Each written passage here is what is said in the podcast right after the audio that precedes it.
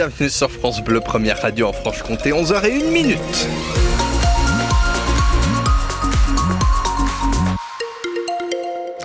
Avec pour l'actualité en ce 31 décembre, Léa Giraudot, le temps, euh, bah, la pluie elle est bien là. Hein. Oui, de la pluie en ce moment d'ailleurs sur une majorité de la Franche-Comté, une pluie accompagnée de rafales de vent par endroits.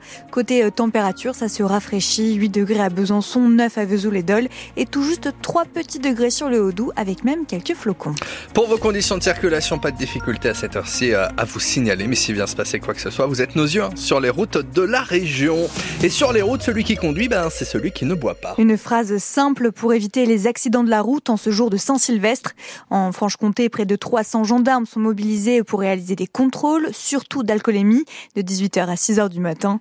Au total, 90 000 euh, membres des forces de l'ordre seront déployés dans toute la France ce soir.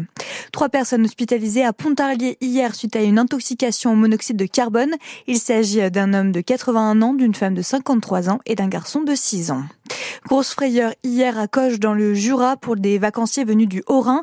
Au moment de préparer le repas du midi, la gazinière de leur gîte a explosé. Une jeune femme de 34 ans s'est retrouvée euh, projetée en arrière, légèrement brûlée au visage. Elle a été euh, transportée à l'hôpital de Lons-le-Saunier.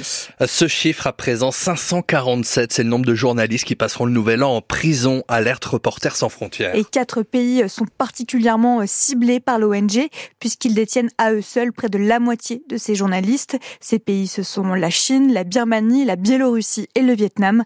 En tout, ce sont 779 journalistes qui ont été emprisonnés cette année. Emmanuel Macron présentera ce soir à 20h ses vœux aux Français, les septièmes depuis son arrivée à l'Élysée. Le président espère tourner la page d'une année marquée par la réforme des retraites, les émeutes et plus dernièrement par la loi immigration.